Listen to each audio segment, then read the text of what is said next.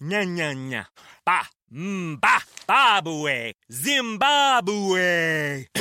the broken Bunsen burner burns so bright. South, Jamie. Southeast Asian Peninsula. Hey, hey, Jamie? Yes. I think the only line we need from you today is drivers who switch to progressive could save big.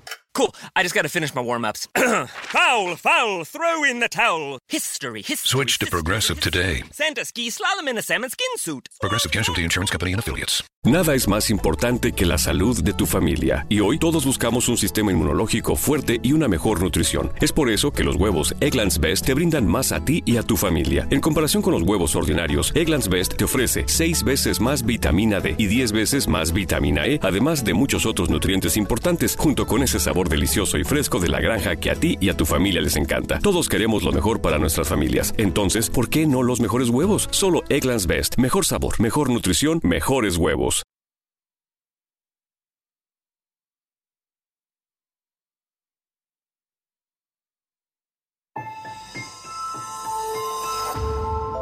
Durante años, se pensó que el Yeti vivía en los Himalayas. ¡Bienvenidos al Himalaya! Hoy, después de una extensiva investigación, sabemos que no es así. El Yeti está en México. Y este es su espacio. Yo, check this out.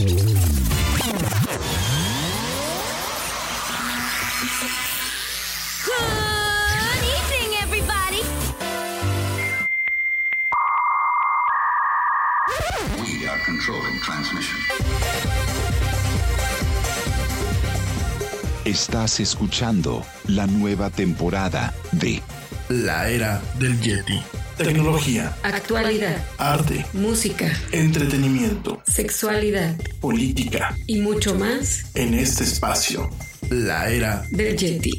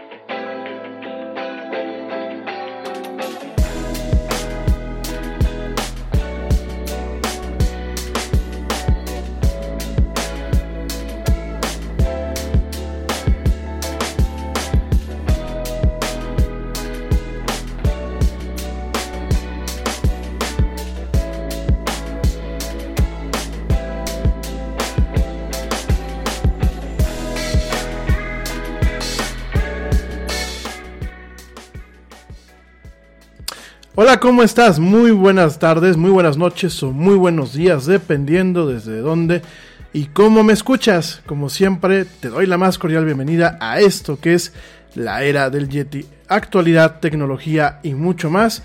Pues en un ratito, en un ratito en el que estamos aquí conectados contigo. Gracias por acompañarme hoy, lunes, eh, perdón, martes, martes 20 de octubre del 2020 en esta emisión donde hoy, hoy principalmente vamos a estar platicando acerca de eh, Facebook contra la democracia y la justicia contra Google, entre otras cosas. Gracias de verdad por acompañarme, gracias por acompañarme en esta emisión. Gracias a toda la gente que me ve a través de eh, Facebook y de YouTube. Gracias de verdad a toda la gente que me está viendo a través de estas plataformas. También, también muchísimas gracias a la gente que me escucha en vivo a través de Spreaker. Y por supuesto, muchísimas gracias. Hoy, hoy sí me, la luz no me, no me ayuda, ni las greñas. Y por supuesto, muchísimas gracias a ti que me escuchas a través de Spreaker en vivo, o bien en diferido a través de Spotify, iHeartRadio, TuneIn, Stitcher, Deezer, Castbox, Pocket Casts y otras plataformas de podcast como lo son podcast de Apple y podcast de Google. Gracias, gracias por acompañarme. Saludos a todo el mundo. Saludos a la güerita. Mm, te mando un beso, te amo mi amor. Gracias por acompañarme. Saludos a los papás del Yeti. Saludos también al equipo honorario de la era del Yeti que es eh, Pablo Marín, Ernesto Carbó y George de Negre. Gracias por acompañarme. Gracias, bueno, en general a todos. Eh, te voy avisando, la próxima semana tenemos invitados. De entrada, pues el día lunes tenemos al doctor José Ramón Cano. Ya estuvo con nosotros ahora los meses pasados y con José Ramón vamos a estar platicando pues en esta ocasión de eh, diferentes temas en, en relación a la eh, salud femenina. Principalmente pues el tema el tema de la sexualidad. Vamos a estar platicando de eso y otros temas la próxima semana aquí con el doctor José Ramón. Espero, bueno, pues eh, que nos sintonicen y eh, hagan, por favor, hagan eh, sus preguntas desde ahorita, las preguntas que ustedes puedan tener para este especialista, pues háganosla llegar para que podamos comentárselas. Bueno, muchísimas, muchísimas gracias. Perdón que esté moviendo la gente que me está viendo en el live streaming, perdón que esté moviendo tanto aquí el micrófono y eso, pero me hace una sombra que bueno, ya de por sí, de por sí soy Yeti. Luego con la sombra esta del micrófono me veo muy chistosín. Y luego con los audífonos, hoy no me puse los monitores, hoy me puse otra vez mis orejeras. Entonces, pero bueno, aquí estamos contigo en esta emisión. Oye, bueno, Hoy vamos a estar platicando de estos dos temas principales. Eh, uno es una noticia muy fresca que se genera justamente el día de hoy. Ya la veníamos anticipando, es esta demanda, es una demanda, un litigio que se está llevando a cabo por parte del Departamento de Justicia de los Estados Unidos hacia el gigante de la tecnología que es Google por un tema de monopolio. Simultáneamente vamos a platicar un poquito acerca de lo último, lo último que eh, Facebook ha hecho en contra de la democracia. Vamos a hacer un pequeño análisis al respecto. Esos son los dos temas con los que nos vamos a quedar principalmente hoy. Y bueno, realmente eh, lo que busco, lo que busco, además de informar el día de hoy, además de informarte y de platicarte esto y de que establezcamos un diálogo entre tú y yo sobre estos temas, sobre qué tanto debemos de dejarles una apertura a las eh, empresas de tecnología. También por aquí el día de hoy vamos a tocar un poquito el tema de Apple. Ellos también tienen algunos problemas y muy seguramente esta pues vaya, esta demanda en algún momento involucre también a Apple, involucre también a Amazon, involucre también quizás más adelante a Facebook. Esto es un conflicto que te lo voy a platicar y es algo que no va a dar solamente para ahorita, sino probablemente pasen varios años y sigamos cubriendo este tema, ¿no? Vamos a platicar de esto, vamos a platicar de Facebook y eh, rápida y brevemente, rápida y brevemente te quiero comentar un par de cosas.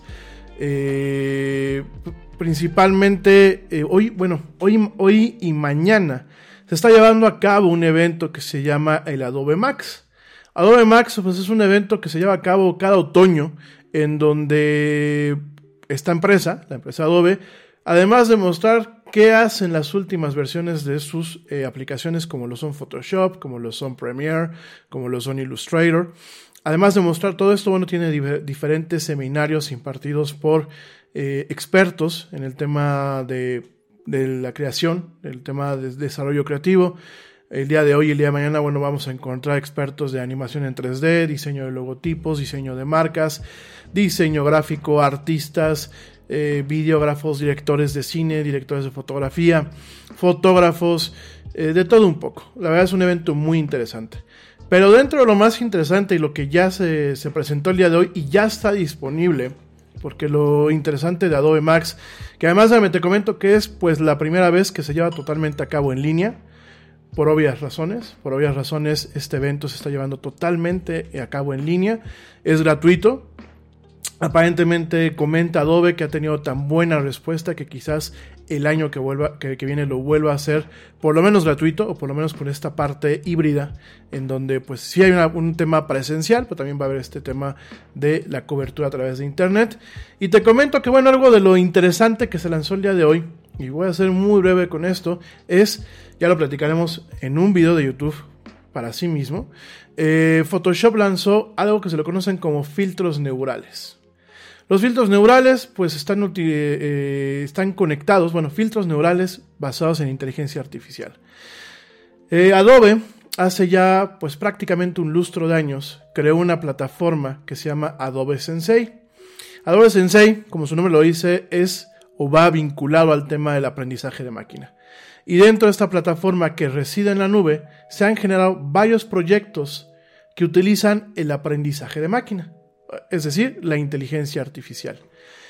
Eh, mucho de lo que hemos visto en las aplicaciones de Adobe, eh, que esté empoderado por la plataforma Adobe Sensei, ha sido todavía bastante, si lo quieren ver así, bastante escueto o bastante sencillo hasta hasta el día de hoy.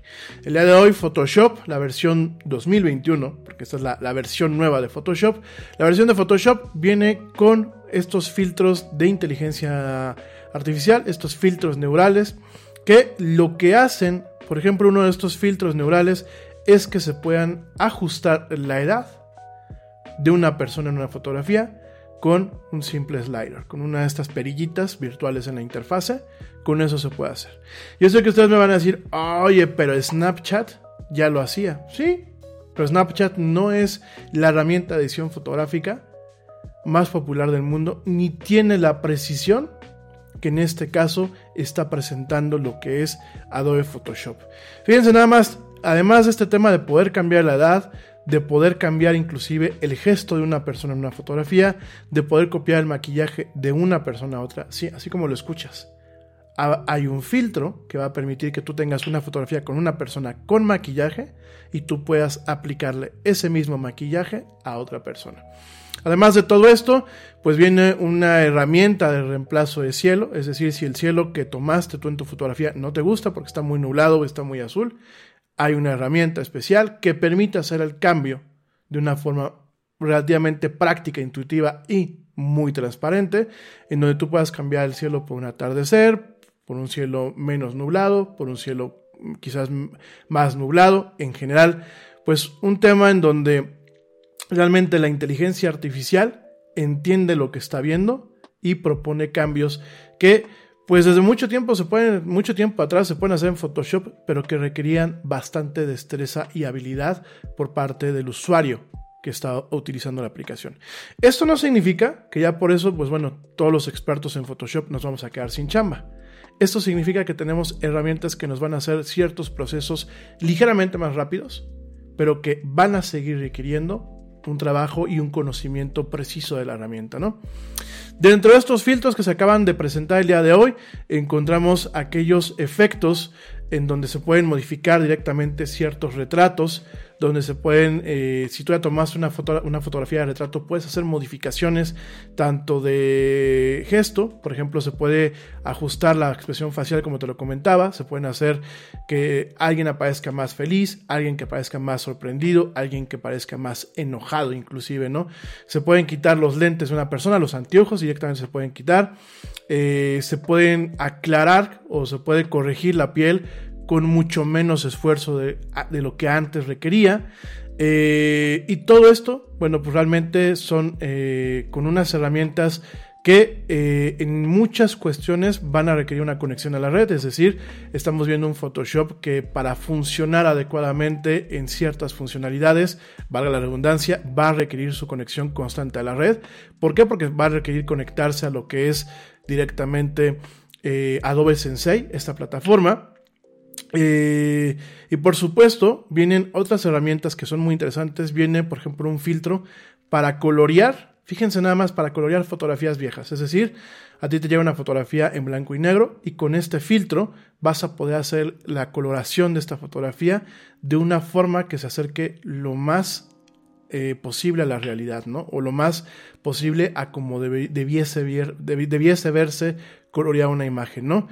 Eh, todo eso, bueno, pues por ejemplo, también vas a poder cambiar luces. Si tú ya tienes una iluminación de estudio y digamos que no te gustó cómo se veía un modelo con esta iluminación, vas a poder directamente en Photoshop, utilizando estas herramientas, poder cambiar la iluminación, ¿no?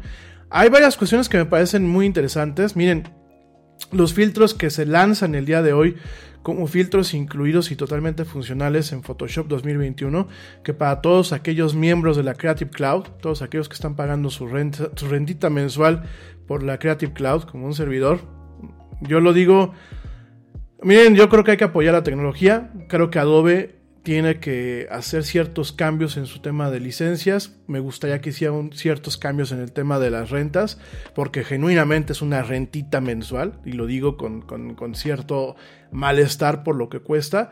Pero bueno, eh, ya la gente que tiene la suscripción, el software está disponible desde hoy mismo. De hecho, ya en este lado ya se actualizó. Para aquellos que tienen ciertos softwares adicionales, por ejemplo, plugins, filtros, manejadores de fuentes. Mi recomendación es verifiquen que este software está actualizado para que pueda funcionar con esta versión nueva. Porque le ha dado Adobe, desde que empezó con el tema de la Creative Cloud, que cada versión aunque no cambia totalmente la plataforma y la arquitectura, rompe este tipo de cuestiones, ¿no? Aquí, por ejemplo, en los servidores nosotros tenemos un manejador de fuentes, de tal forma que podemos activar y desactivar cada tipografía de acuerdo a como se requiere. Pues ahorita ya se actualizó de forma automática, porque está bajo un modelo de suscripción, porque bueno, ahora todo es renta, todo es suscripción. Pero eh, los años pasados teníamos que esperar a que la empresa sacara lo que era la, versión nueva del manejador para poderla utilizar en las versiones nuevas de Photoshop, Illustrator, InDesign, porque si no, no funcionaba, ¿no? Los filtros que vienen incluidos son eh, la corrección de piel para que tengas un cutis terso. Ya no necesitas este, comprarte tu crema Adobe, ya no necesitas comprarte tu, crema Ceroban, ya no necesitas comprarte tu crema Steel Lauder. Directamente, pues ahora con un filtro, con un filtro de Photoshop que se llama Skin Smoothing, directamente pues vas a poder tener un cutis como tú lo quieres, ¿no? También uno de los filtros neurales que están incluidos el día de hoy ya como finales se llama Style Transfer, que bueno, pues es la parte en donde tú puedes copiar el estilo de un maquillaje o el estilo de, de un tipo de iluminación a otra fotografía. Hay eh, los filtros que son filtros neurales beta, que bueno, todavía los están probando. Son eh, retrato inteligente, Smart Portrait, Makeup Transfer. Perdón, Style Transfer es cambiar el eh, o sea, copiar el estilo de una fotografía, iluminación, tonos, esto, copiarlo de una fotografía a otra, como si fuera un copy-paste. Oye, me gustó esta foto donde se ve todo medio dorado, ¿no? Bueno, lo, le doy prácticamente copy-paste de una fotografía a otro. Y en el caso de Smartport, de Makeup Transfer, es eso. Tengo una foto donde salgo maquillada, eh, bueno, donde sales tú maquillado, donde sale tu modelo maquillada de una forma. Agarras y prácticamente es copy y paste a la siguiente foto que no tiene ese, maquillaje, ¿no? Eh, algo que se le conoce como Depth Aware Haze, que es este... Mm, esta como neblina, esta como... Eh, pues como este entorno en donde difuminamos ciertos aspectos de, un entorno, eh, sí, como neblina, el haze es como neblina, y eh, lo que se hace es que, bueno, dependiendo de cómo sea eh, tu toma, tú puedes ajustar este parámetro de forma inteligente, sin afectar todo lo que es el contexto de la imagen, de tal forma que en su momento vaya de acuerdo a la profundidad, o sea, el sistema detecta la profundidad utilizando inteligencia artificial y pues tú puedas tener una imagen que eh, sea más impactante por ese tipo de cuestiones, ¿no? Por este tipo de, eh, el tema de la neblina, ¿no? También vas a poder tener algo que se llama Face Cleanup, en donde puedes directamente borrar otro tipo de imperfecciones del, del rostro. Eh, Photo to Sketch, en donde tú puedes convertir una fotografía directamente a algo que sea como un sketch. Sketch to Portrait, que bueno, directamente si tú tienes un sketch hecho a mano de una persona, tú lo puedes convertir en un tema eh, fotográfico.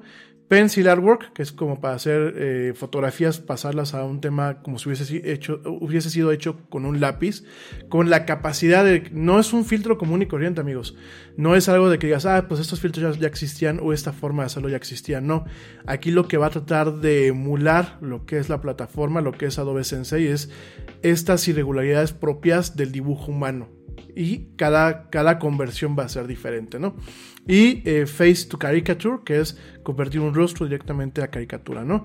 Entonces, eh, todo esto pues eh, se creó un, modelo para que tú puedas en algún momento decir yo quiero participar probando las demás herramientas, las que son beta, que ya vienen etiquetadas, y las otras, bueno, pues hay que eh, requerir acceso, pedirle acceso a Adobe, las Future Neural las últimas que te acabo de comentar, la de Photo Restoration, la de Austin Scratches, todo eso se requiere pedir acceso a Adobe que te lo está dando y de alguna forma lo que están haciendo es ir por partes para que la gente, sobre todo los pros de este programa, de esta aplicación, pues se vayan acostumbrando al uso de la inteligencia artificial, no como algo que reemplace su empleo, no como algo que reemplace sus habilidades, no como algo que posicione a Photoshop como en un nivel de sencillo de aprieta un botón y cambia todo, sino como un conjunto de herramientas que potencialicen su trabajo y lo hagan más rápido y sencillo.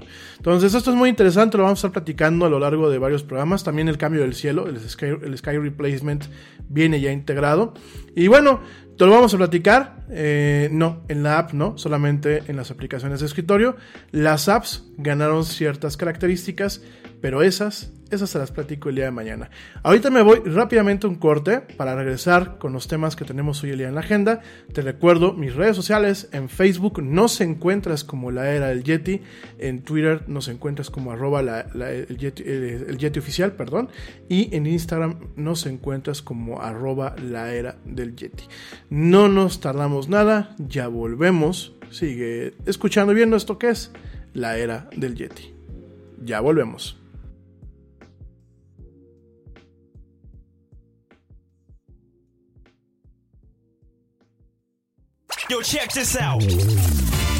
Este corte también es moderno. No te vayas.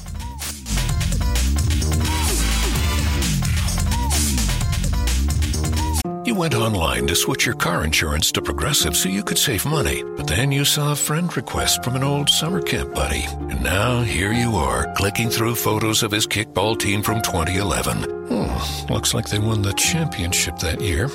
Then he moved to Tulsa. Oh, a new tattoo. Yes, they said it was easy to save hundreds on car insurance with Progressive, but they forgot about the rest of the internet. Progressive Casualty Insurance Company and affiliates. National average savings by new customer surveyed who saved in 2019. London Stock Exchange Group is here to be your essential global markets infrastructure and data partner, where open isn't just a platform, but a philosophy, giving you the freedom to make your mark in the world. LSEG, open makes more possible.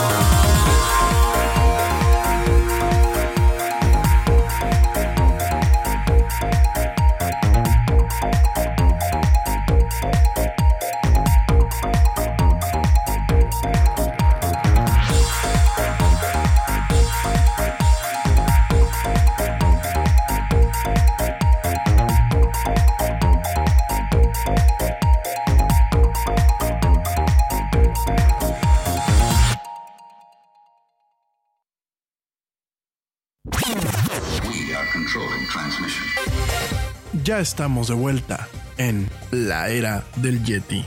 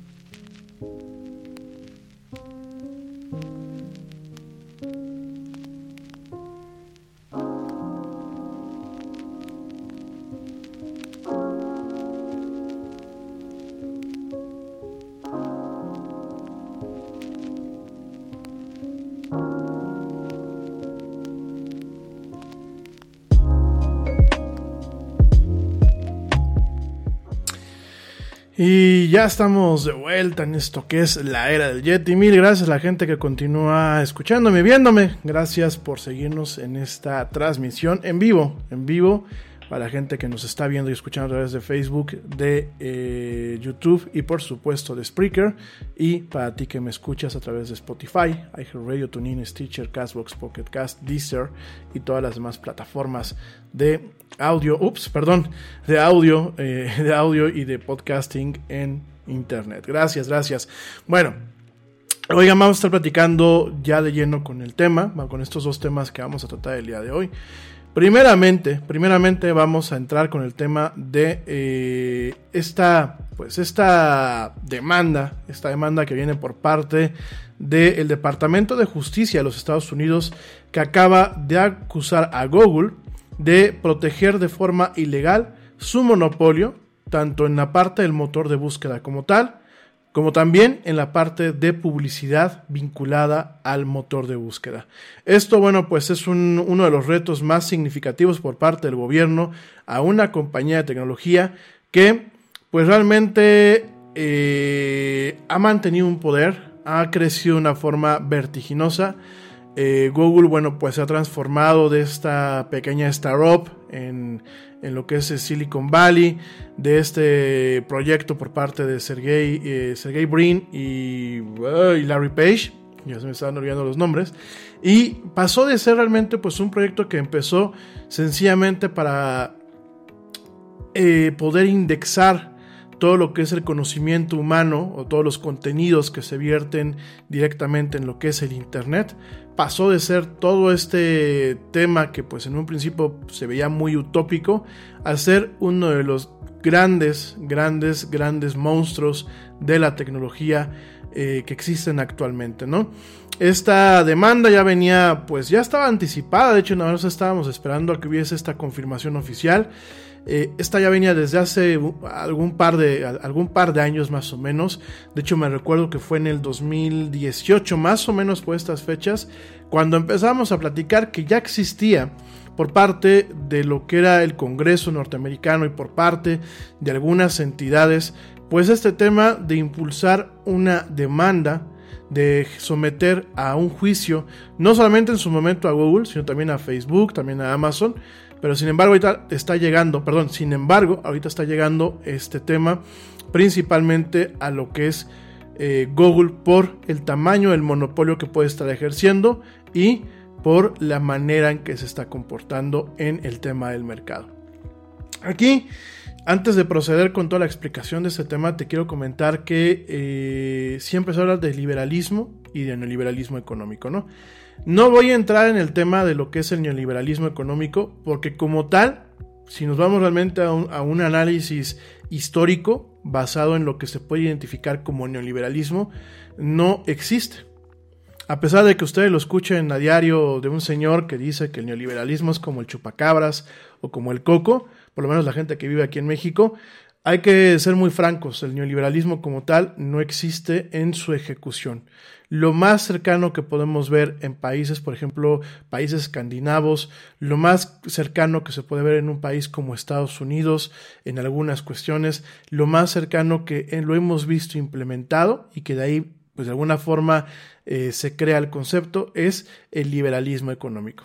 Y el liberalismo económico es prácticamente decir, ustedes tienen un libre mercado, yo lo que hago es gobierno, te, dejo un, marco de trabajo, te planteo ciertas reglas básicas que tú no debes de transgredir.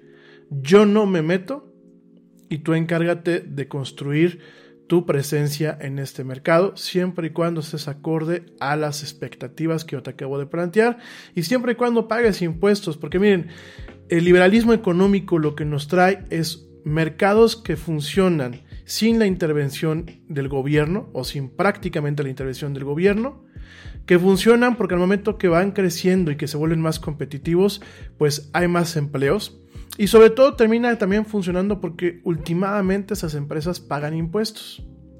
Entonces, ¿qué es lo que pasa? Tú tienes mercados que funcionan sin realmente una intervención, que las intervenciones gubernamentales siempre cuestan dinero, amigos. O sea, siempre tú tener que regular un mercado cuesta dinero. ¿Por qué? Porque necesitas tener un, órgano regulador, necesitas tener agentes reguladores, necesitas muchas veces hacer litigio. Y es necesario, ¿por qué? Porque muchas veces culturalmente hablando las empresas están acostumbradas a que si yo crezco del tamaño que a mí se me antoja crecer o el tamaño que no esperaba crecer, pero ya estoy de ese tamaño, tipo Amazon y Google, puedo hacer lo que se me dé la gana. ¿Y qué pasa? Nos topamos con casos en donde últimamente terminan involucrando al gobierno. Hay un capitalismo de compadres, como decimos aquí en México, en donde, bueno, yo gobierno, pues sí, yo dije que no me metía, pero mira, me voy a hacer de la vista gorda para no, eh, no castigarte, no sancionarte, no, regularte. Esto es algo que pasa mucho en México. Aquí en México como tal realmente no hemos tenido ningún tipo de liberalismo económico. ¿Por qué? Porque el Estado sigue manteniendo lo que son monopolios, monopolios de empresas productivas, principalmente en la parte de energéticos y principalmente en la producción de energía eléctrica. Con esta administración estamos viendo que, bueno, pues queremos darle más empresas a los estados. El Estado, amigos míos, miren, todo es vamos a dejar de ver, y todo eso te lo estoy platicando para darle un poco de contexto a esto. El Estado como tal, eh, no te puedo decir que eh, como tal sea bueno o malo. Vamos a quitarles las etiquetas, porque el momento que eh, sintetizamos las cosas en, en, buenos y en malos, podemos perder mucha precisión sobre diferentes cuestiones, ¿no? Podemos perder muchísimas cosas en torno a realmente etiquetar las cosas como son y despersonalizar un poquito el tema de si un gobierno es malo per se o bueno per se. Aquí la cosa es que históricamente, y aún en los países más civilizados, nos hemos dado cuenta que los gobiernos, la empresa que tocan, la empresa que echan a perder. Y esto, de alguna forma, cae en un cauce natural. ¿Por qué? Porque en el gobierno todo es política.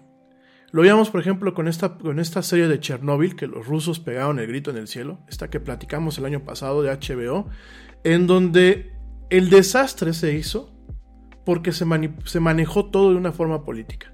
Todo era para ganar votos, todo era para quedar bien con el partido, todo era para subir. Y hay que recordar que en la política tú no subes de puesto por una meritocracia. Es decir, tú no vas subiendo por los méritos que tú hagas con el que últimamente te termina eligiendo que es el votante, que es la, parte de, las personas, ¿no? Tú llegas muchas veces por la política, por los artilugios que tú haces, o por las trampas, o por lo visceral, o por lo, o la forma en la que te manejas. Es muy poca la gente que realmente llega a la política por méritos propios y que llega muy lejos, ¿no?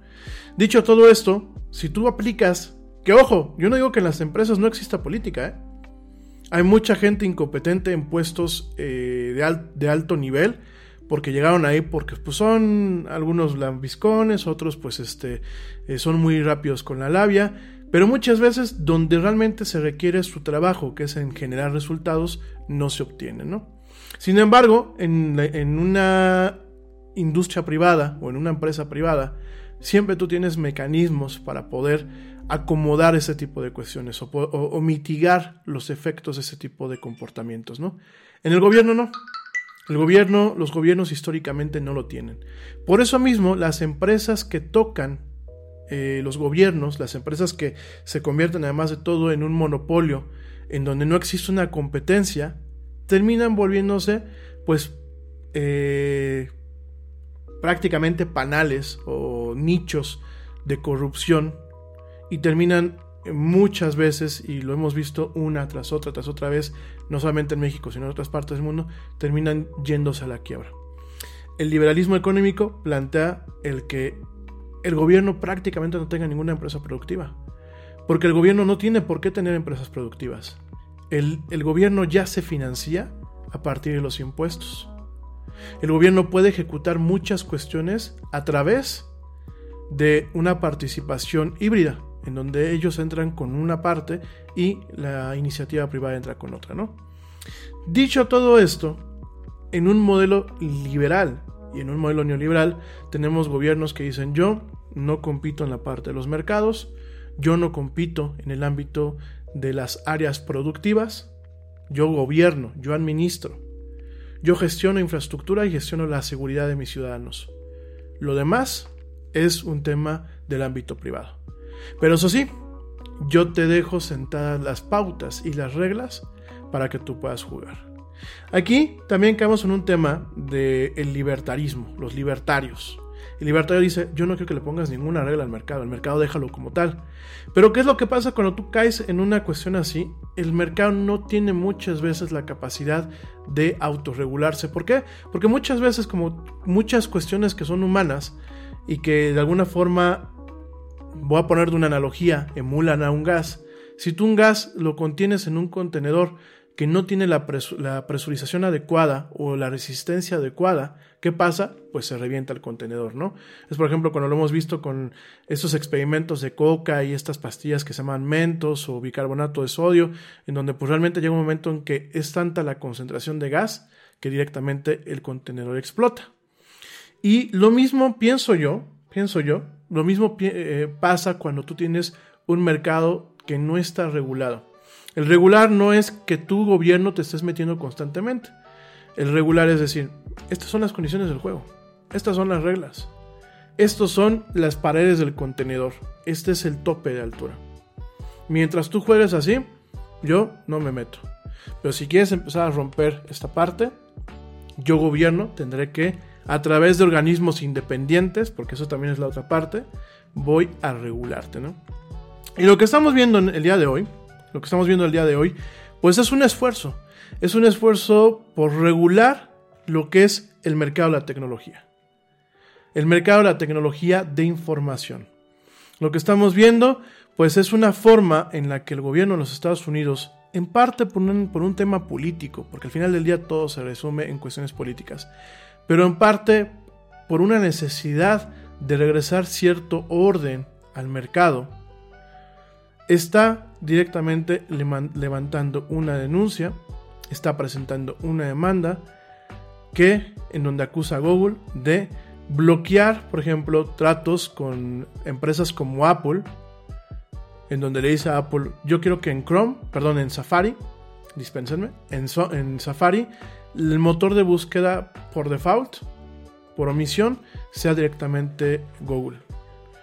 Yo a ti, fabricante de teléfonos, yo te voy a permitir que utilices Android, la versión que está, eh, digámoslo así, vetada por Google, porque hay dos versiones de Android. Hay una versión comunitaria que no incluye los servicios de Google como Gmail, como YouTube, como el navegador Chrome no los incluye, inclusive no incluye la interconexión con los servicios de Google y en algunos casos no lo permiten. Y si ustedes me dicen, no, ya no hemos visto un, Android así, lo han visto en todas partes. Las tablets de Amazon, por ejemplo, tienen una versión modificada.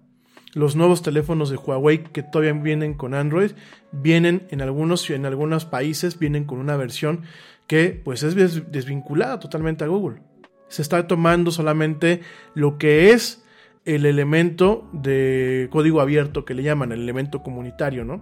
Entonces Google, ¿qué hace? ¿Quieres jugar conmigo? ¿Tú quieres tener la certificación de que tu Android pues es el bendecido por mí, Google? vas a tener que someterte a esos lineamientos. Y el principal lineamiento es el motor de búsqueda predefinido es Google. Ahora, esto pues ha permitido que su, su market share, su participación en el mercado, alcance o esté muy por encima del 80%. Lo cual en México le llamamos ente preponderante, en Estados Unidos directamente le llaman monopolio. Y sí, antes de que te lo preguntes, ¿hay más motores de búsqueda? Sí, por supuesto que los hay. Por supuesto que hay más motores de búsqueda. ¿Cuáles son estos motores de búsqueda? Eh, por ejemplo, está DuckDuckGo. Por ejemplo, está Bing de Microsoft. Que a lo mejor me vas a decir, no es muy bueno. Sí, yo sé que no es muy bueno. Pero de que hay motores de búsqueda, los hay. No, Yahoo no, ¿eh? Por favor, no me digan que Yahoo, porque reprobados. Yahoo es del, siglo pasado prácticamente, ¿no? Está Yandex, que por ejemplo es de origen este, ruso. Hay, hay diferentes motores este, de búsqueda, ¿no? Entonces, ¿qué pasa? Pues estamos llegando a un punto en donde además Google no tiene solamente la parte del motor de búsqueda y la publicidad de búsqueda Prácticamente toda la red de, display de publicidad que vas a encontrar en Internet prácticamente pertenece a DoubleClick y pertenece por ende, a Google, ¿no? Y en algunos casos nos topamos, nos topamos a una empresa que es juez y parte en muchos procesos, sobre todo en el tema de el mostrar los resultados de búsqueda. Google durante muchos años ha vuelto una empresa que ciertos resultados de búsqueda los bloquea ya sea porque infringen el copyright, ya sea porque son a lo mejor un tema en donde Google piensa que no es conveniente mostrarlos, pero también muchas veces le ha negado el derecho a borrar un resultado de búsqueda, por ejemplo, a una persona que, en el caso de Estados Unidos, que fue a lo mejor convicta de una forma que no, que no es cierta, ¿no? Y los resultados de búsqueda siguen de alguna forma manchando su reputación. Hay mucho, mucha polémica, mucho debate. Eh, el Departamento de Justicia, en una demanda de 57 hojas, comenta que durante muchos años Google ha usado eh, tácticas anticompetitivas para mantener y extender sus monopolios en los mercados, como son los servicios de búsqueda en general, la publicidad de búsqueda en general y lo que es la publicidad por palabras clave, lo que son las famosas AdWords. Pero bueno, me voy rapidísimamente a un corte. Regresando te sigo platicando un poquito más de este tema y nos pasamos con el tema de Facebook. Te recuerdo redes sociales para que nos sintonices, para que nos veas y para que nos escuches. A un servidor y a todo el equipo que hacemos la era del Yeti. Te recuerdo nuestras redes sociales. Facebook nos encuentras como la era del Yeti, Twitter nos encuentras como arroba el Yeti oficial e Instagram nos encuentras como arroba la era del Yeti. No te desconectes, no te vayas, sigue escuchando esto que es la era del Yeti. No tardo nada.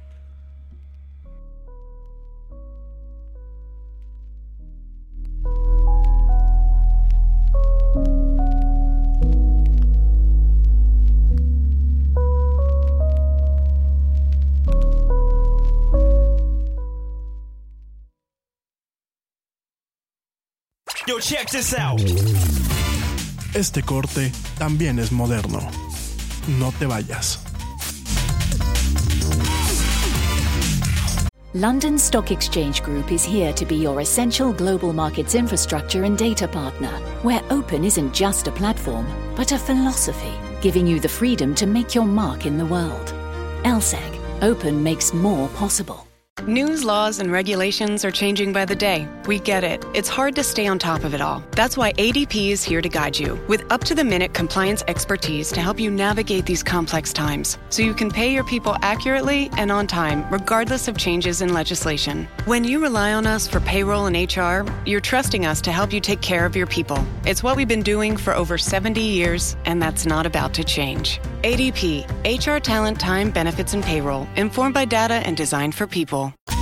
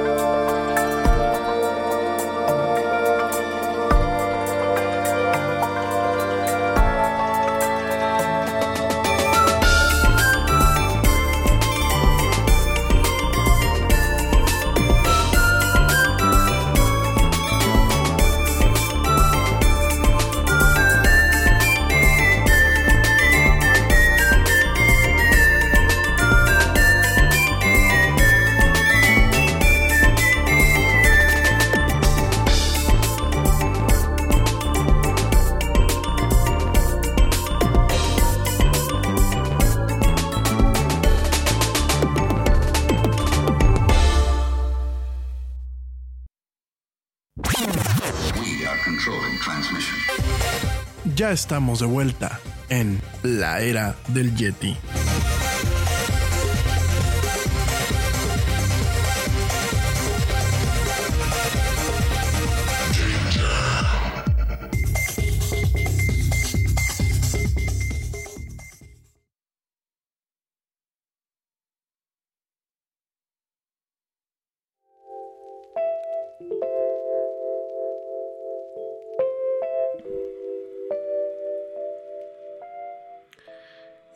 Ya estamos de vuelta en esto que es la era del Yeti. Mil gracias a la gente que continúa escuchándonos y que continúa viéndonos en esta transmisión en vivo y por supuesto a través de las plataformas de streaming como lo son Spotify, iHeartRadio, TuneIn, Deezer, Castbox y bueno, toda la plétora de plataformas que llevan este programa. Mil, mil gracias. Oigan, pues eh, te estaba comentando antes del corte del tema de eh, Google, del tema de eh, la demanda que está haciendo el Departamento de Justicia. Se presentó pues una demanda en 57 hojas, que bueno, quizás sean muy pocas. Seguramente esto va pues a realmente a crecer. Y esta demanda, que no es para ahorita, no se va a resolver ni ahorita, ni en las elecciones, ni quizás el año que viene. Este tipo de demandas suelen durar dos, tres, cuatro, inclusive hasta una década completa. Y usualmente lo que ocasionan es que simultáneamente se les demanden a diferentes empresas con comportamientos similares, ¿no? Podemos encontrar pues a Facebook, que es un monopolio en el tema de las redes sociales. Podemos encontrar a Amazon, que es un monopolio en el tema de las ventas en línea. Muy seguramente le toque a Apple, que Apple ya lleva mucho tiempo en el ojo del huracán, sobre todo a partir de esta demanda que la empresa Epic le hace a Apple por cobrar pues el 30% de todas las ganancias que se generan a través de su tienda de aplicaciones, ¿no? Muy a diferencia de lo que es eh, Android, ¿no? Entonces, todo esto muy seguramente va a disparar o va a potencializar estas demandas eh, a nivel federal, porque eso es a nivel federal, no es a nivel estatal, y muy seguramente eh, van a generar que diferentes estados, porque eso es lo que funciona en un federalismo integral, que los estados muchas veces son independientes en ciertas cuestiones, inicien sus propias demandas y sus propias investigaciones. ¿no? Aquí sabemos de buena fuente que alrededor de eh, cuatro docenas de estados y jurisdicciones, incluyendo Nueva York y Texas, han empezado a conducir investigaciones paralelas y algunos de ellos están, están bueno, se espera que que presenten quejas por separado acerca de la compañía en cuanto a su comportamiento prácticamente monopólico. ¿no? Asimismo, 11 eh, fiscales generales, eh, ellos les llaman attorney generals, pero 11 estados este, perdón, abogados eh, fiscales generales, dispénsenme, 11 fiscales generales que pertenecen cada uno a un estado, van a empezar pues a apoyar lo que es esta eh, demanda federal. Por cierto, estos 11, estos 11 personajes son todos ellos del Partido Republicano, ¿no? Muy curioso ver al Partido Republicano que históricamente ha sido un partido pro mercado, intentar regularlo, ¿no?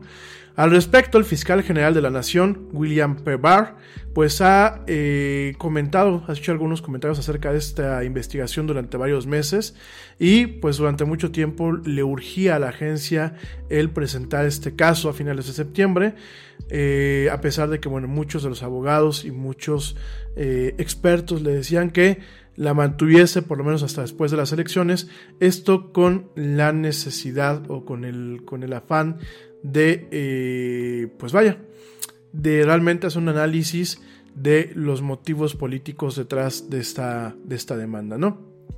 Al respecto, el gigante de la búsqueda, Google eh, comentó que esta demanda tiene muchas fallas, está profundamente eh, dañada, ese fue el comentario que hicieron de forma pública. Sin embargo, lo que no podemos dejar de reconocer es que la acción de esta agencia marca una nueva era para el sector de la tecnología. Y realmente pues le ah, presenta o es parte de un clímax de una frustración bipartisana, es decir, no solamente de los republicanos, sino también de los demócratas, eh, en torno a un puñado de empresas. En ese, ese, sentido, pues lo que son Google, Amazon, Apple y Facebook en particular, que como te lo dije antes del corte que acaba de pasar, eh, comenzaron de ser pequeñas empresas, pequeñas startups, a estos gigantes que tienen la capacidad de influenciar sobre el comercio, sobre la libertad de expresión, sobre el desempeño de los medios y sobre la publicidad, ¿no? Tanto conservadores como el señor Trump, como liberales, como la senadora Elizabeth Warren, han pedido que al Big Tech, así le llaman en Estados Unidos, la gran tecnología, tenga ciertas restricciones, ¿no? Eh, esta demanda pues, fue presentada en la Corte de Distrito de los Estados Unidos en el Distrito de Columbia y pues va a ser una prueba, va a ser una prueba para lo que son las leyes antimonopolios que se tienen actualmente, ¿no? Algunos demócratas eh, comentan que las leyes necesitan ser ajustadas para tomar en cuenta lo que es la era digital, cuando hay muchos productos que son gratuitos y que pueden ser o pueden generar una dificultad para probar el daño que reciben por parte de una compañía los diferentes consumidores en ese segmento de mercado, ¿no? Eh, una victoria para este gobierno, dicen los analistas, podría rehacer una de las compañías más reconocibles de los Estados Unidos de Norteamérica y que de alguna forma es sinónimo con lo que es la economía y el éxito en Internet, ¿no?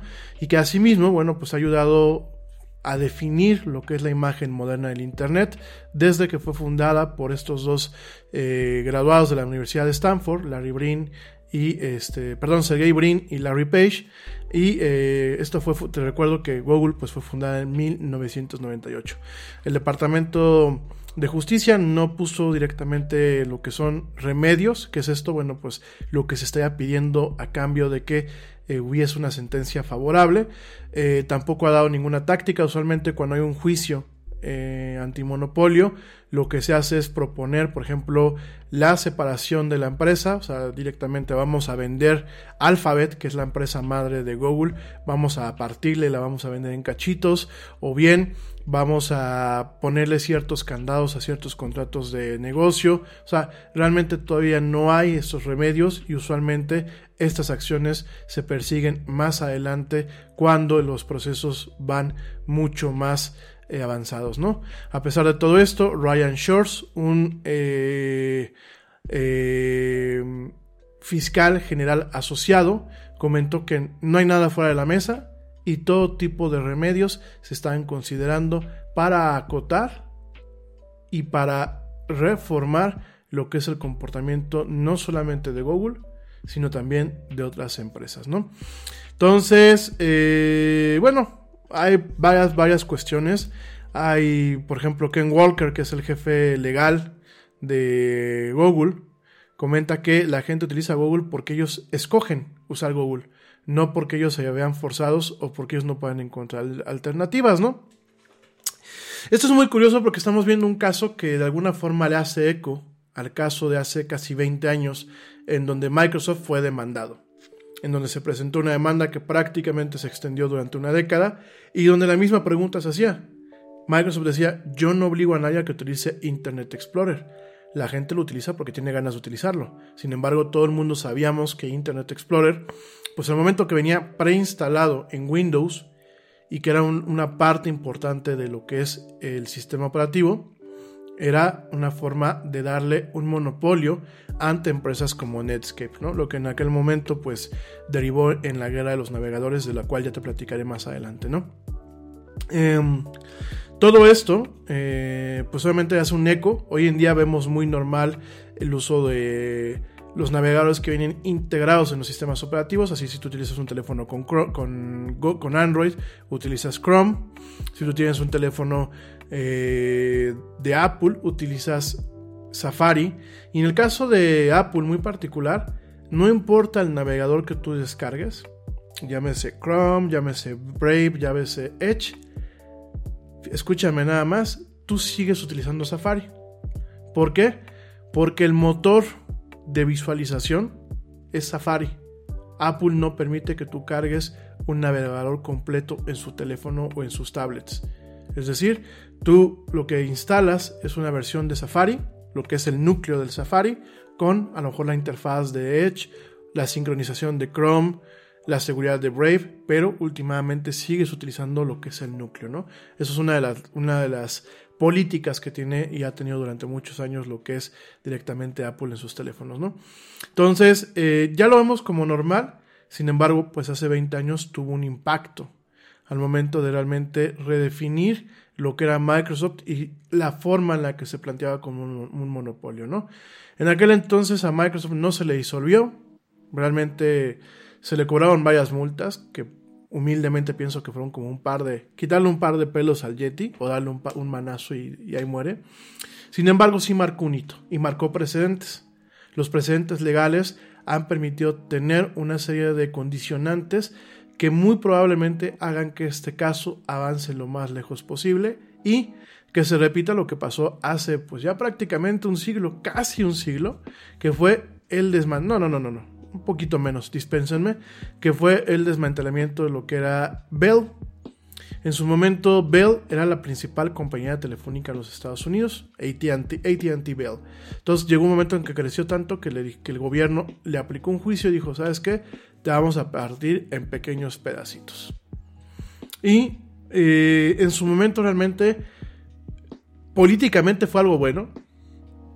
Políticamente permitió que la gente dijera, wow, el gobierno está haciendo algo por mí, eh, permitió abrir el mercado en algunas regiones de la Unión Americana, aunque en otras terminó restringiéndolo aún más por la forma en la que se manejó la separación de esta empresa, ¿no?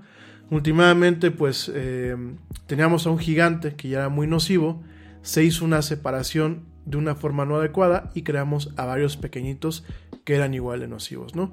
Y Estados Unidos, aunque se piense lo contrario, sigue siendo un país con una problemática muy amplia en el tema de las telecomunicaciones. Es uno de los países que a pesar de que ellos fueron el creador del Internet, sigue siendo uno de los países a nivel mundial con menos alcance en cuanto a la conectividad de banda ancha del Internet. Y mucho es esto porque pues a lo mejor hay, unas, hay algunos mercados locales, vamos a pensar un mercado en el estado, en el estado de Michigan, estoy dando un ejemplo, en donde a lo mejor en un condado la empresa que, da el servicio es la única que está ahí y nadie quiere entrar a invertir. Entonces o contratas con ellos o contratas con ellos. Y por eso mismo ellos no se ven en la necesidad de competir, no implementan más infraestructura, de tal forma que algunas partes de ese condado no tienen ni siquiera teléfono y no lo han tenido a lo mejor en 50 años. Entonces, al final del día se hizo una mala jugada al momento de, desmenuzar y crearon pequeños monopolios locales, ¿no? Porque bueno, pues es la forma en la que funcionan los Estados Unidos. Eh, no voy a entrar en esos detalles, ya platicaré en algún programa especial acerca de esta historia.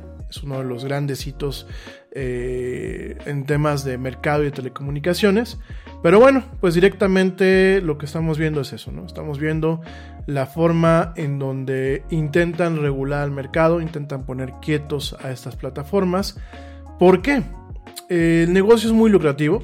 Google el año pasado sencillamente se aventó lo que es pues los ingresos en cuanto a la búsqueda de 34.3 mil millones de dólares y bueno, esa figura, ese, número, esa cifra, está, se espera que crezca a los 42.5 mil millones de dólares en el 2022. Por sí mismo no tiene nada de malo. Yo digo que bueno, pues hay que hacer dinero y hay que reinvertirlo, ya hay que trabajarlo y bueno, hay de todo un poco, ¿no? Yo, yo realmente soy partidario del libre mercado y soy partidario del capitalismo. Creo que el capitalismo, eh, dentro de lo injusto que es, tiene ciertos componentes que hacen más justa la vida del ser humano, ¿no? Si lo comparas contra el socialismo, el comunismo y otras formas, ¿no? Sin embargo, coincido en que hay que acotar y hay que hacer que muchas veces este tipo de empresas se acoten o se adapten al contenedor. Es decir, sí, juega, yo te planteé las reglas del juego, has crecido demasiado. Mucha gente dice, bueno, es que esas empresas crecen porque nadie le quiere entrar. No, Muchas veces estas empresas, así como hecho, lo, ha hecho Facebook, es veo a alguien que me puede en algún momento competir, la compro o veo la forma de aniquilarla, ¿no? Parte de lo que ha pasado con el tema de TikTok en Estados Unidos y Oracle, hay muchos rumores que dicen que Facebook movió, movió muchos de sus relaciones para poder, de alguna forma, en su momento eh, prohibir TikTok. Al final no pasó, ¿por qué? Porque bueno, ya esa es otra, otra historia que les platicaré esta semana.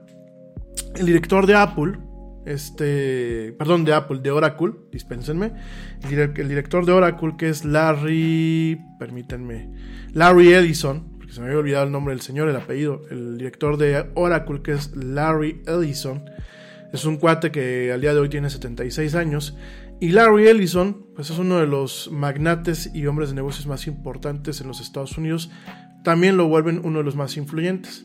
¿Y saben qué, hizo el señor Larry Ellison? El señor Larry Ellison agarró y donó cantidades tremendas a estas entidades que existen de forma legal en Estados Unidos para, eh, pues de alguna forma, alimentar de dinero lo que son directamente eh, lo que son, pues, por ejemplo, el cabildeo, lo que es este el cabildo en el Congreso, lo que es, le conocen en Estados Unidos como lobbying, y para inclusive ellos se encargan muchas veces de financiar de una forma abierta y transparente lo que son las campañas de diferentes políticos. En este caso, Larry Ellison donó 250 mil dólares a un organismo de estos que se le conocen como Super PAC, así se le conocen, para eh, soportar lo que fue la campaña, bueno, lo que es la campaña de reelección del senador eh, republicano Lindsey Graham, que es uno de los republicanos más peligrosos y más poderosos en los Estados Unidos y uno de los más conservadores. Y de alguna forma, cuando te dicen un, retrato de un gringo rico y, este, y mafioso, vemos la fotografía del, del senador Lindsey Graham, ¿no? Entonces, eh, este señor, pues lo que hizo fue Larry Ellison darle una muy buena lana. ¿Para qué? Para de alguna forma tumbarle la venta a Microsoft y también para que últimamente Oracle pudiera comprar una parte de lo que es eh, hoy en día TikTok. Pero bueno, eso lo platicaremos en otra emisión. Oigan, eh, estoy llegando al minuto 5, me voy ya al, último corte que va a ser muy breve y te platico sobre Facebook contra la democracia. No me tardo nada, sigue escuchando esto que es la era del Yeti. No tardo, ya vuelvo.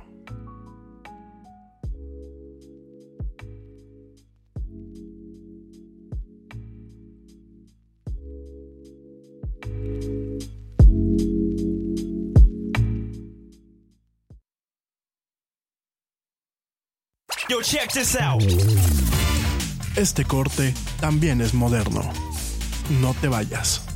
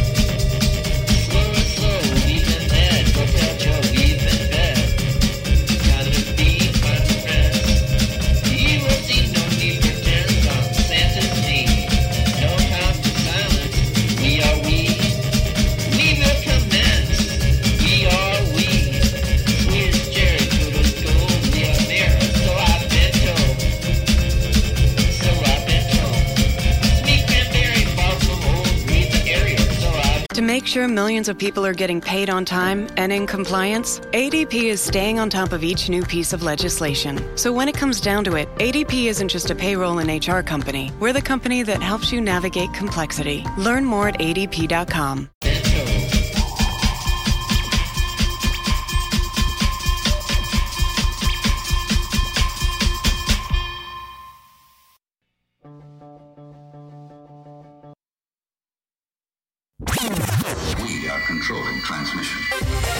Ya estamos de vuelta.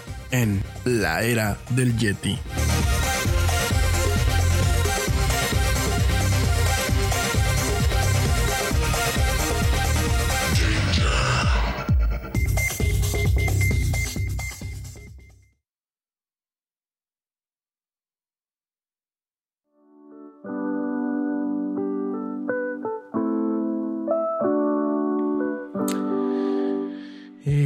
Estamos de vuelta en esto que es la era del Yeti. Mil gracias a la gente que continúa viéndome y escuchándome. Hoy no les puedo mandar saludos. Este, ya traemos un poco de presión con los tiempos. Pero estoy registrando toda la gente que nos está mandando saludos a través de eh, Messenger y a la gente que ha estado, bueno, pues dándole like y reaccionando aquí al, al video al audio, entonces poquito a poquito les vamos a ir mandando saludos en esta semana. Les agradezco a todos, les agradezco a todos su retroalimentación. Y bueno, déjame te comento, te comento del tema que estábamos platicando, que eh, esto lo vamos a seguir platicando en muchos programas. ¿Por qué? Porque la nota lo va a estar, lo va, la va a estar dando. O sea, esto es algo que, como te lo comentaba, no va a ser de ahorita. Va a ser algo que se va a ir, pues directamente, a lo mejor hasta una década completa. Y bueno, pues vamos a estar platicando de esto y mucho más en otras emisiones.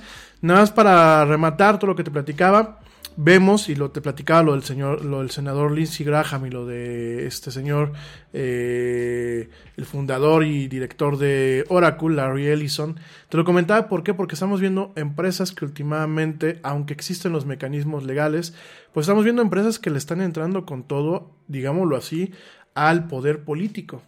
Y estamos viendo empresas que si no se regulan, si no se les ponen eh, ciertas cadenas no para que no sigan creciendo, sino para que no crezcan de, una forma que es nociva para la innovación, porque ese es uno de los principales problemas. De nada te sirve que tú tengas una muy buena idea si te va a llegar un Facebook o te va a llegar un Google y te va a decir como un mafioso, como un yakuza, o copelas o cuello. Porque eso es lo, por lo que por donde van un poco el tema, ¿no? Eh, eso es lo que muchas veces pasa, que este tipo de empresas tan monopólicas, además de afectar negativamente el mercado, terminan en algún momento dañando la innovación. ¿Por qué? Porque no existe entonces una empresa que quiera llegar a competir con calidad, porque siempre a lo mejor no tiene el dinero para poder competir, no tiene la capacidad de crecer, o bien va a recibir bloqueos por todas partes, ¿no? Lo hemos visto esto con, con Facebook. Facebook en sí mismo, pues es una historia que ya, ya, ya platicaremos en otro programa. Pero a lo que voy ahorita con Facebook, bueno, rápidamente te comento, fíjense nada más para que se den una idea. Eh, el Departamento de Justicia estima que prácticamente el 50% de su tráfico de búsqueda se originó, nada más, nada más para que se den una idea, en dispositivos de Apple en 2019. Google le paga a Apple 8 mil millones de dólares al año para que permanezca como la opción eh, base de búsqueda en sus teléfonos, en sus iPads y en sus computadoras Mac, ¿no? Entonces, pues esto ha permitido que tanto Apple como Google trabajen, digámoslo así, a la par. Han evitado que otros buscadores puedan eh, tener un crecimiento. Y bueno, realmente eh, esto ha mantenido un monopolio. Al final del día tenemos un tema en donde vemos un monopolio directamente vemos a un motor de búsqueda que por el tamaño, por el poder económico y político que ejerce, no permite que otros competidores pues, realmente eh, se den el quien vive con ellos en el mercado, ¿no? Tenemos a DuckDuckGo, tenemos a Yandex, tenemos muchas empresas que ya platicaremos más adelante, pero no tienen la capacidad de crecer. ¿Por qué? Porque no, no le llegan al dinero, ni le llegan al poder de cabildeo que tiene Google, por ejemplo, pues en los Estados Unidos, ¿no? En fin, eh, así van las cosas, vamos a seguir platicando estos temas en los siguientes días. Y con el tema de Facebook, Facebook contra la democracia, aprovechando ya los poquitos minutos que nos quedan en este programa, el tema de Facebook contra la democracia, miren, lo hemos platicado hasta el cansancio, lo vimos lo que pasó en el 2016 en Estados Unidos, vimos lo que pasó en el 2018 aquí en México, hemos visto lo que continuamente pasa en otros países, hemos visto que Facebook a ver, Facebook comenzó, comenzó como un espacio para que nosotros como personas compartiéramos nuestras vidas. De pronto Facebook dijo, vamos a diversificarnos, vamos a hacer rentable la operación de la empresa, vamos a empezar a cobrar publicidad y vamos a dejar que entren de una forma directa otros actores. ¿Cuáles son esos actores? Son compañías de medios, gobiernos, políticos. Y de pronto tenemos una simulación virtual del mundo real en Facebook, en donde encontramos las mismas corruptelas, en donde encontramos la misma impunidad, en donde encontramos la misma desinformación, solamente que mientras que en la vida normal, en la vida desconectada, tú dependes del boca a boca, dependes de una cuestión de propagación local de un mensaje, tenemos a una plataforma como Facebook que lo que yo publique ahorita puede estar disponible en cuestión de minutos para todos ustedes a nivel internacional, como lo estamos viendo con del Yeti, ¿no? El problema aquí es que Facebook en algún momento dice, bueno, yo voy a regular. Pero voy a regular no con base a los criterios de sentido común, de buenas costumbres y de decencia humana. Voy a regular con base al dinero voy a regular con base a lo que a mí me genera dinero. Y nos encontramos un Facebook que de pronto agarra y si yo subo la portada de un disco con una obra de arte con una mujer desnuda, me censura este post. Sin embargo, no censura posts que van eh, de, la mano de supremacistas blancos, eh, no censura posts que van de la mano de aquellos que niegan el holocausto, no censuran posts que muchas veces son temas de desinformación. ¿Por qué? Porque eso es lo que le genera dinero a Facebook. Si yo subo, si yo subo un post en donde yo digo, bueno, en la era del Yeti, pues quiero que la, luna es de queso, la luna es de queso y los Yetis somos reptilianos, ¿no? Pero yo pago por, por, por, por una campaña y busco pagar bastante dinero para que esto llegue a diferentes partes del mundo, Facebook va a agarrar decir, pues sí, está, perdónenme la palabra que voy a utilizar, está cagado lo que está diciendo este güey. Sí, todo es falso, pero miren, yo mientras lo pongo. Si alguien se queja, ya veré si lo quito. Y eso es lo que ha pasado con Facebook, grosso modo. Grosso modo, nos encontramos con un Facebook que se ha vuelto un mercenario y que le da igual si destroza una democracia, como pasó en los Estados Unidos en el 16, como pasó con México en el 18 y como ha pasado en otros países. ¿Por qué? Porque Facebook no revisa si las cosas son certeras siempre y cuando haya mucho dinero de por medio. Y esto lo estamos viendo, miren, eh, lo estamos viendo y por eso lo estoy tocando el tema. Eh, a pesar de que Facebook ahorita ya tiene un compromiso por parte de Max Zuckerberg donde dice que sí, ya va a borrar a los eh, supremacistas blancos, sí, ya quitó a los que niegan el holocausto, sí, ya quitó a los yetis mentirosos radioactivos, pues no, al final del día siguen existiendo grupos que siguen buscando generar desinformación, principalmente para afectar y erosionar los procesos democráticos. Fíjense el caso, el caso más particular es aquel donde a partir del 2017, y supuestamente por un cambio inocente de algoritmos, le quitó, le quitó el tráfico a aquellos sitios que van de la, del centro y centro izquierda, por ejemplo, un sitio que se llama Mother Jones, que bueno, eso es de izquierda total, es otro tema, les quitó tráfico con el ardid, o bueno, con la falacia de que inocentemente había modificado el algoritmo y era una consecuencia que no esperaban.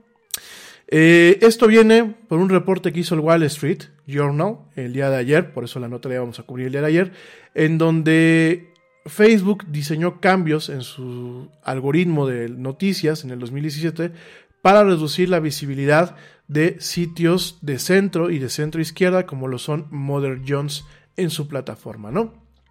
Al respecto, el director de crecimiento y estrategia Ben Dreyfus de este complejo editorial que se llama Mother Jones escribió que después de tener muchas juntas con los ejecutivos de Facebook, perdón, en 2017 y el 2018, ellos le habían comentado que el tráfico quizás podría caer, pero no en una forma en la que favoreciera o desfavoreciera a ninguna publicación en particular o a ningún tipo de, de publicista, ¿no? Sin embargo, de acuerdo a investigaciones del Wall Street Journal, algunos ejecutivos de políticas en Facebook mostraron preocupaciones en el 2017 acerca de cambios pendientes a su algoritmo de noticias, tanto que bueno, fueron a hacer un impacto muy profundo en noticias, eh, por ejemplo, de derecha, como pueden ser el Daily Wire, directamente. O sea, fíjense, los ejecutivos dijeron, no, ahorita lo que nos deja dinero es la derecha. Lo que nos deja dinero es los republicanos. Lo que nos deja dinero es la imagen a Heil Trump directamente, ¿no? Entonces, ¿qué fue lo que hicieron? Los ingenieros hicieron ajustes al algoritmo que tendrían un impacto mayor en el tráfico para aquellos sitios que fueran de izquierda o de centro, ¿no? Eh, esto se sabe, es una investigación que hizo el Wall Street Journal, sin embargo, pues un vocero de Facebook salió a decir lo que se tenía que esperar, que no habían hecho ningún cambio con el intento de impactar a publicistas individuales o a publicaciones individuales. ¿no? En el 2019, los editores de Mother Jones escribieron que el sitio había tenido una caída muy profunda y muy aguda en el tráfico de Facebook, que pues de alguna forma se traducía en una pérdida de 600 mil dólares alrededor de 18 meses. La directora de esta empresa, la presidenta Mónica Bauer Lane, comentaba el viernes en un tuit que esta, este decline en lo que era el tráfico de eh, Facebook, significaba que la organización no podría contratar nuevas nuevo personal o iniciar nuevos proyectos. Asimismo, agregó que ella y otros en Mother Jones no pensaban que el sitio estaba eh, específicamente, eh, bueno, en la mira o que de alguna forma había sido algo totalmente a propósito, y que uno de los motivos por los que estaban muy enojadas es que durante mucho tiempo ellos insistieron en darle un beneficio de la duda a Facebook, que realmente estaban convencidos que habían sido, bueno, pues una víctima casual de su trayectoria, una, una pequeña mosca en su parabrisas, estas son las palabras de la eh, señorita Mónica Baulane. Sin embargo, bueno, pues cada, cada mes cada mes que pasaba veían que su tráfico seguía cayendo y que esto, este tema empeoraba, ¿no? Eh, el decir, de acuerdo al Wall Street Journal, el decir que Facebook pues ha mantenido una relación eh, muy dañada con el negocio de las noticias, con personas, con, entes como CNN, como Times, eh, como diferentes medios, pues es realmente algo, sería realmente sobrevaluar, perdón, sobre vaya, no, no sobrevaluar, perdón, se me fue la palabra. Sería sobreestimar realmente el impacto negativo y la mala relación que hoy por hoy llevan muchos medios internacionales con esta plataforma en torno a la forma en la que está manejando la publicidad y la, la, visibilidad de sus noticias, ¿no? Eh, ¿Esto por qué? Porque, bueno, hay que recordar que Facebook no solamente son fotos tuyas y no solamente son mis tonterías, ¿no? Facebook tiene un negocio de, publicidad en donde inclusive, bueno, pues ya sabemos que te persigue la publicidad por muchas partes en Internet. ¿O qué es lo que pasa? Tú investigas sobre, vamos a pensar sobre nuevos anticonceptivos, ¿no? Que de lo que vamos a hablar la, la próxima semana. Tú investigas sobre nuevos anticonceptivos y de pronto entras a Facebook y ya te aparece el anuncio del anticonceptivo nuevo, ¿no? Y eso es porque Facebook tiene métodos de rastreo a través de Internet. Entonces tiene un negocio muy grande, tiene un negocio muy grande. Eh, prácticamente lo que ha hecho en torno a la publicidad, pues ha dañado su credibilidad ante expertos, ante medios de comunicación. También ha habido, bueno, pues algunas fallas eh, de programas que, pues de alguna forma se crearon para la industria del periodismo. Por ejemplo, una, había una plataforma que se llamaba Instant Articles que competía contra AMP de Google, que son plataformas así para que tú puedas ver rápidamente un artículo. Y bueno, realmente eso ocasionó más que una, un aumento en el consumo de noticias, ocasionó una caída, ¿no? En el 2016, bueno, pues eh, a Facebook se le acusó de que tenía eh, pues un, un sesgo anticonservador en los artículos que promovía en, sus, en su sección de Trending Topics, que bueno, ya se quitó la sección, ya no existe, quizás algunos de ustedes no se acuerden, yo me acuerdo que cuando entrabas tú en la versión de escritorio aparecía, y pues ahora vaya, ahora lo estamos viendo al revés, ¿no? Ahora estamos viendo que pues estos últimos cuatro años prácticamente, vámonos a lo mejor este, los últimos dos años como tal de una forma más notoria, pues ha afectado el, la comunicación o la visibilidad de medios que no son de derecha ni de ultraderecha, ¿no? Eh, Mother Jones no es un medio nuevo. Mother Jones se lanzó en 1976. Es una organización no gubernamental, independiente. Ha tenido muchas investigaciones en torno a la corrupción política, prisiones privadas y el medio ambiente. En septiembre del 2012 fue Mother Jones quien publicó una nota sobre eh, Mitt Romney y sus comentarios acerca del 47%, 47%. No los voy a comentar ahorita porque no tenemos tiempo. Eh, sin embargo, bueno, probablemente eh, lo que ellos, bueno, lo que él decía, Mitt Romney, es que el 47% de las personas que habían eh, escogido al presidente Obama no pagaban impuestos y pues realmente votarían por Obama sin importar que no. Y decía que Romney decía que estas personas eran dependientes del gobierno que el gobierno pensaba que eran víctimas y que, bueno, pues ellos pensaban que el gobierno tenía una responsabilidad de cuidar con ellos, ¿no? Romney más adelante, por la forma tan ofensiva en que hizo sus comentarios, dijo que pues sus comentarios habían estado muy mal y que ofrecía disculpas, ¿no? Entonces, fíjense nada más lo que hace Mother Jones y lo que hacen otros medios. Y aquí en México lo hemos visto, ¿no? Hemos visto muchas veces eh, que se favorece, se favorece directamente eh, se favorece muchísimo, muchísimo, muchísimo eh, el tema de... Eh, vaya, el, tema principal de pues lo que es, por ejemplo, eh, los comentarios de la gente que está a favor del gobierno. ¿no? Aquí en México, dense una vuelta por los medios que critican al gobierno y siempre el primer comentario que van a ver ustedes es de alguno de sus eh, defensores del gobierno. ¿no? Eh, de hecho, lo hemos visto, el señor López Obrador aquí en México lo dijo el otro día, que a Twitter había que investigarlo, que Facebook había sido muy bueno con ellos. Hay, mucho, hay muchos medios, perdónenme, muchos medios y páginas pro gobierno en México que tienen más visibilidad en Facebook que, otros medios. Eh, nos hemos dado cuenta, y quizás una casualidad, que ciertos, ciertas personas que han tomado como a Facebook como su plataforma y que utilizan para darlo live streaming, pues muchas veces a ellos les, les, mantienen cortes, les hacen cortes en la transmisión, por casualidad, ¿eh? Lo digo, lo digo porque me he topado con personas que son totalmente anti-régimen eh, y curiosamente a ellos se les corta la transmisión. Curiosamente, miren, al principio dije, bueno, pues puede ser porque su internet no funciona, puede ser porque no sepan utilizar las herramientas, pueden ser porque ellos transmiten utilizando el teléfono, no como nosotros que, bueno, tenemos aquí ciertas facilidades, pero ha sido una constante. Y yo veo la contraparte, veo a personas que defienden el gobierno y curiosamente ellos nunca se les corta la transmisión, ¿no? Quizás dan coincidencias, ¿eh? Lo cierto es que Facebook, eh, hoy por hoy, y junto con Twitter, porque no, Twitter no queda exento de la ecuación, a pesar de que Twitter pues, ha tomado una medida un poco, ha tomado medidas un poco más proactivas para buscar pues lo que es el cambio, ¿no?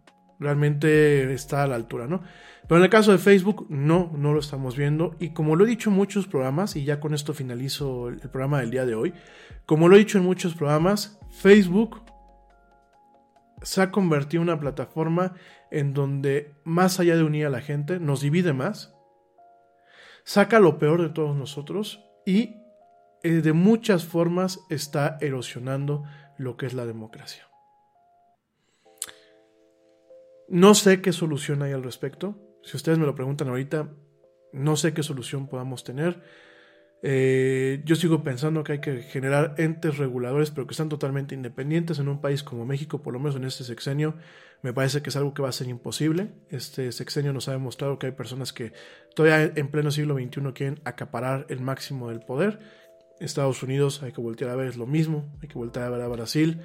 Hay casos muy marcados.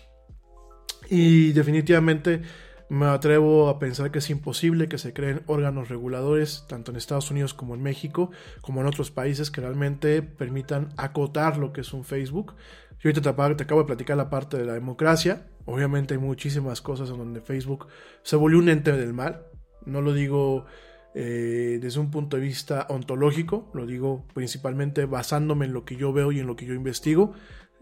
Facebook es una empresa del mal, es una empresa que perdió cualquier tema humano, es una empresa que realmente perdió la ética y realmente sus, su cabeza no la han logrado quitar. Creo que quitando la cabeza y cambiando a lo mejor el consejo podría haber un cambio.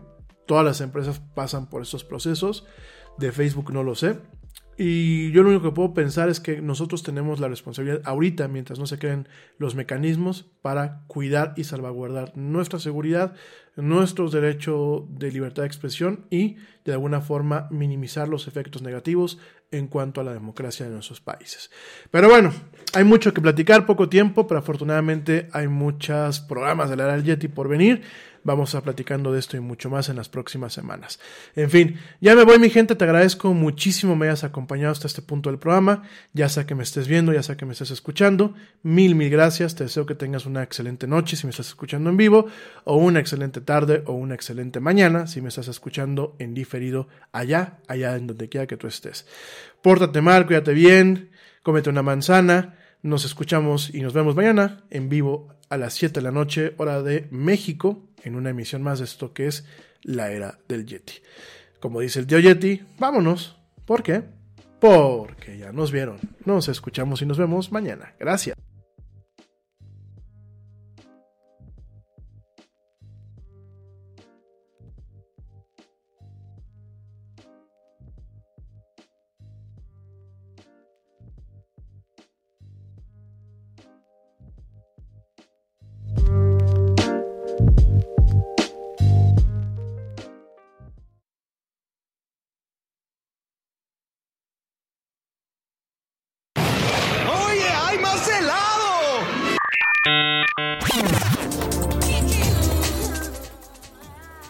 Actualidad no te deje helado.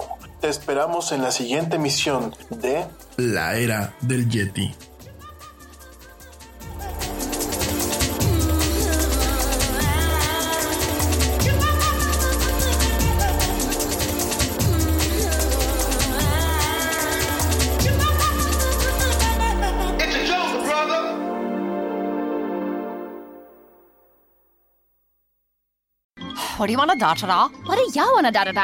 I have not a da what a da da da. We could switch to Progressa da. Oh yeah. We could switch to Progressa and sa. Okay. We could sa enough to buy some za. Oh yeah. Let's switch to Progressa to da and get some za with the money we saw. Yeah. Now we know we're gonna da da da. These days, nothing is normal and everything is weird. But you could still save big when you switch to Progressive. It might just be the most normal thing you da to da. Quote to da at progressive.com. Progressive Casualty Insurance Company and affiliates. Neural networks, random forests, unsupervised learning. These are just some of the concepts being researched and utilized in security today. But what do they mean? How do they work? And who are the people that create them? These are the questions and more we'll explore in Security Unlocked, a new podcast from Microsoft. In each episode, we'll deep dive into the newest security research, threat intel, and data science with a special focus on demystifying AI and machine learning. And we'll profile the diverse and fascinating people working on security at Microsoft. Listen and subscribe to Security Unlocked, available now wherever you listen to podcasts.